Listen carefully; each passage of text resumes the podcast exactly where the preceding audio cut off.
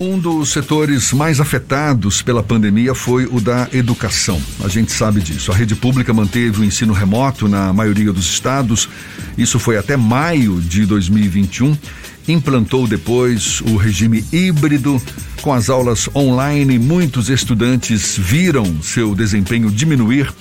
Tem um estudo do Centro de Aprendizagem em Avaliação e Resultados para Brasil e a África Lusófona que aponta que a educação pode retroceder até quatro anos por conta da pandemia. A pesquisa revela ainda que os alunos no Brasil deixaram de aprender mais em matemática e que a maior perda de aprendizado foi no ensino fundamental. A gente fala mais sobre o assunto e conversa agora com o especialista em educação Bruno Piva. Seja bem-vindo, Bruno. Prazer tê-lo aqui conosco. Bom dia. Bom dia, Jefferson. Bom dia, Fernando. Bom dia, audiência. Tudo bom? Tudo legal. Olha, a gente sabe que esse déficit de aprendizagem por conta das escolas fechadas, depois aulas online em forma híbrida, nem todas as escolas, professores, alunos preparados para esse novo modelo. Ou seja, a gente já imaginava que de fato pudesse acontecer e as pesquisas aí têm revelado que essa realidade de fato é uma realidade. O que resta saber é como recuperar essa perda, é, Bruno? Na sua avaliação, as escolas estão preparadas para isso? Tem havido essa mobilização ou ainda também deixa muito a desejar? Bom, Jefferson, primeiro eu acho importante a gente pensar que não tem como recuperar. O que aconteceu, aconteceu, e se a gente ficar pensando em recuperar, é quase como se a gente quisesse ter uma máquina do tempo e voltar atrás. Não dá. Né? Mas o que a gente pode fazer é entender o que a gente faz daqui para frente para minimizar esses impactos. Né? Então, se a gente ficar pensando em correr atrás de conteúdo e tentar dar três anos de conteúdo em um, né? Porque tem que dar o ano que a gente está vivendo, mais os dois que a gente perdeu, entre aspas, aí. Então, você vai colocar muita pressão nessas crianças e essa pressão, tanto nas crianças quanto adolescentes, né, ensino médio também, essa pressão faz com que a gente aprenda menos, que o nosso cérebro absorva menos conteúdo. Então a gente precisa tomar muito cuidado com essa ideia de recuperar esse tempo perdido. E quando você diz repensar o que fazer a partir de agora, isso passa pelo método de ensino? Existe alguma novidade que esteja sendo discutida agora para minimizar essa perda educacional, Bruno? Jefferson, eu acho que é o método, mas a gente entender como que o cérebro funciona. Eu estudo muito como que nós aprendemos, como que a gente aprende mais rápido, melhor, como a gente gera mais memórias de longo prazo. E quando a gente entende a neurociência, como que os neurônios funcionam, fica mais fácil de diminuir a ansiedade. E a ansiedade, essa vontade que a gente tem de recuperar o tempo perdido, ela faz justamente com que a gente aprenda menos. Então a gente tem que tomar muito cuidado com isso. Não é uma questão de, eu não vejo como uma questão de método, mas quando a gente tem consciência de como que funciona, fica mais fácil da gente aceitar e aí sim estar tá presente para aprender. Porque imagina o seguinte, Jefferson, quando a gente está em situação de ataque, né, se você está se sentindo ameaçado de alguma maneira, você só pensa em ou atacar ou fugir. Então, se uma criança ou adolescente está numa sala de aula preocupada com a pressão de aprender aquele monte de conteúdo. Ou, às vezes, como muitos dos meus alunos, preocupados se, assim, será que ele vai pegar Covid na sala de aula? Será que ele vai pegar alguma outra doença? Porque eles estão preocupados com isso. Ele não consegue aprender. Então, eu acho que é muito mais uma questão de a gente entender como que funciona o psicológico e o aprendizado do que mudar a metodologia em si. Como é que funciona para tentar reverter esse quadro que a própria pandemia deixou? A pandemia gerou uma onda de estresse, de ansiedade, de tensão e vai ter um impacto no processo de aprendizado, pelo menos teve ao longo dos últimos dois anos, e estamos entrando num terceiro ano que ainda não está 100% como era antes da pandemia. Como reverter esse quadro de que resultou inclusive na própria dificuldade de aprendizado? Fernando, eu acho que o primeiro passo é a gente entender que aconteceu com todo mundo né? Eu vejo muitos pais aí que eu recebo ligações quase que diariamente de como que a gente faz para reverter esse quadro, preocupados às vezes com o Enem. E aí a gente pergunta, tá, mas quantos anos tem o seu filho? Meu filho está no sétimo ano. Então o filho está no sétimo ano e a pessoa está preocupada com o Enem, que vai ser daqui a alguns anos. É, quando a gente percebe que esse impacto foi para toda a sociedade, né, você perde essa sensação de que o seu filho está ficando para trás. E aí fica mais fácil de lidar com o que está acontecendo agora. E aí, quando a gente entende que, bom, primeiro a gente precisa mostrar para as crianças e nós adultos precisamos entender a diferença entre você compreender um conteúdo que foi passado, você aprender um conteúdo e você de fato entender, ou seja, aquilo fazer parte de você e você ter propriedade para falar daquilo. É, quando eu explico isso para os meus alunos, que normalmente tem ali entre 12, às vezes 17 anos ali, quando a gente está fazendo uma preparação para vestibular, eles ficam mais tranquilos. Eu explico para eles, imagine o seguinte, se o seu cantor favorito lança uma música nova, é, você vai lá, escutou e você gostou você compreendeu muitas vezes o que ele está falando, se ele cantou numa, numa língua que você entende. Agora, se você significa que você aprendeu a música? Não, não significa. Significa, significa que você é um músico, consegue reproduzir aquilo e entende de música para fazer aquilo igual? Não, também não significa. É a mesma coisa que acontece na sala de aula, quando o professor está dando aula de matemática ou português, por exemplo, ou qualquer matéria. Né? Quando o aluno senta lá e ele compreende o que o professor está falando, ele fala, ah, aprendi, entendi. Só que na verdade faltam vários passos nesse processo. Quando a gente entende que esse processo é igual para todo mundo, diminui a nossa ansiedade, fica mais fácil da gente aceitar e falar, tá bom, então o processo de aprendizado é desse jeito, não é que eu sou menos inteligente que ninguém, então deixa eu fazer ele melhor. Faz sentido, Fernando Jefferson?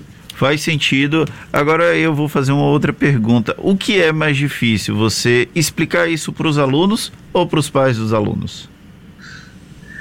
Olha, Fernando, pela sua pergunta, eu acho que você já sabe a resposta. Né?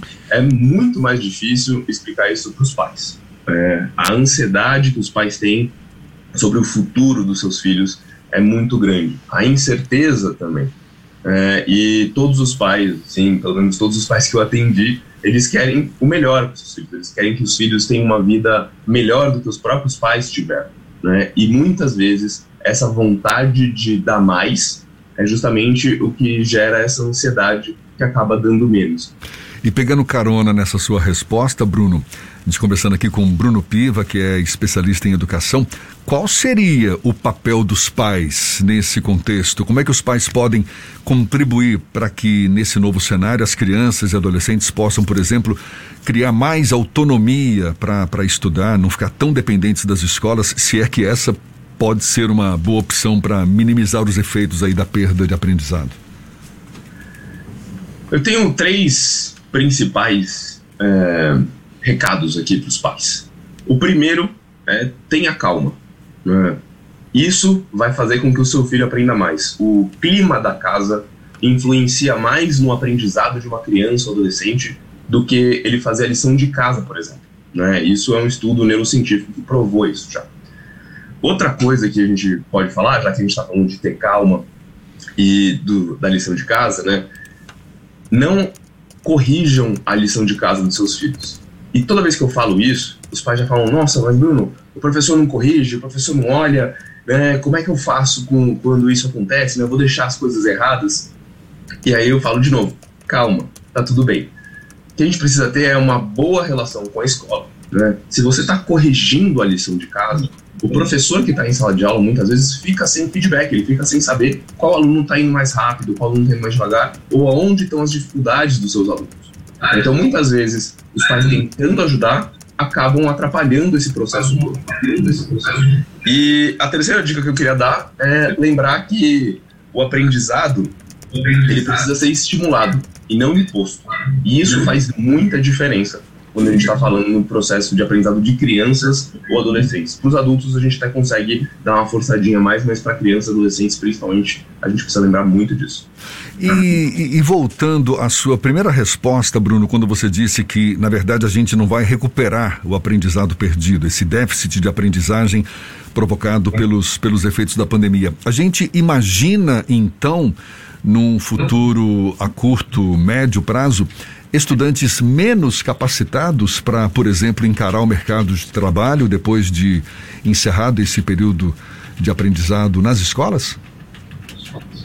Se a gente olhar pela ótica de conteúdo, vai ser, vão ter menos conteúdos. Só que eles tiveram outros aprendizados nessa pandemia. Não é que eles não aprenderam nada nesses dois anos. Eles não aprenderam que nós gostaríamos que estivesse no currículo normal.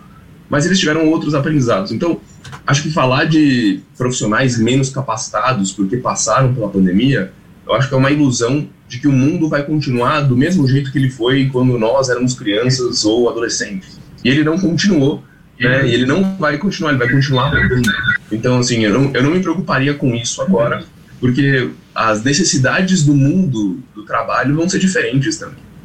E só para a gente encerrar, como é que você avalia o nível de preparo das próprias escolas, sejam da rede pública ou da rede particular, para vivenciar essa nova realidade, de minimizar os efeitos provocados pela pandemia, de oferecer o melhor das condições para que os alunos possam, de fato, seguir um caminho agora mais fortalecido do ponto de vista educacional? Olha, Jefferson, eu tenho uma, uma resposta que eu não sei se é que as pessoas gostam de ouvir, mas é a verdadeira. Eu não conheci nenhuma escola, nem no Brasil, nem no mundo, que estivesse 100% preparada do que a gente passou, do que a gente está passando. Então, isso dá uma angústia, mas isso também dá um alívio, porque assim, não é que a minha escola, que é pública, ou não é que a minha escola, que é particular, mas está longe. Não, eu trabalho com as melhores escolas de São Paulo, na grande maioria dos meus dias. Hoje eu atendo famílias até no Japão, no, na Alemanha, enfim, em outros países do mundo inteiro, e as dificuldades são muito parecidas. Então, assim, as escolas estão preparadas? Não estão. Mas ninguém está. Né? O que a gente precisa fazer é agir como sociedade. Então, quando eu, pai, ou eu, responsável por uma criança ou adolescente, entendo que a escola não está preparada, mas que ninguém está, e me ofereço para ajudar, então eu vou para a escola não para falar, olha, escola, você está fazendo isso errado, você está fazendo aquilo errado, e apontar o dedo, mas eu chego lá e falo, escola, tô vendo que a gente está com um problema aqui como que eu faço, como que eu, pai responsável, posso ajudar você a desempenhar o seu currículo da melhor forma? Como que eu, pai, posso ajudar o meu filho ou minha filha a ser o melhor estudante possível? Como que nós trabalhamos juntos nisso? Esse é o melhor caminho, Jefferson. Tá certo. Bruno Piva, especialista em educação, fundador da Piva Educacional, que é uma consultoria educacional que ajuda crianças e adolescentes a criarem autonomia para estudar. Muito obrigado pela sua disponibilidade, pela atenção dada aos nossos ouvintes. Bom dia e até uma próxima, Bruno. Eu que agradeço. Bom dia, gente. E olha, essa conversa, você sabe, vai estar disponível logo mais na íntegra nos nossos canais no YouTube, Spotify, Deezer, Instagram. Pois é, fique lá, então, à sua disposição se quiser consultar mais um pouquinho. Agora são 7h45 na tarde FM.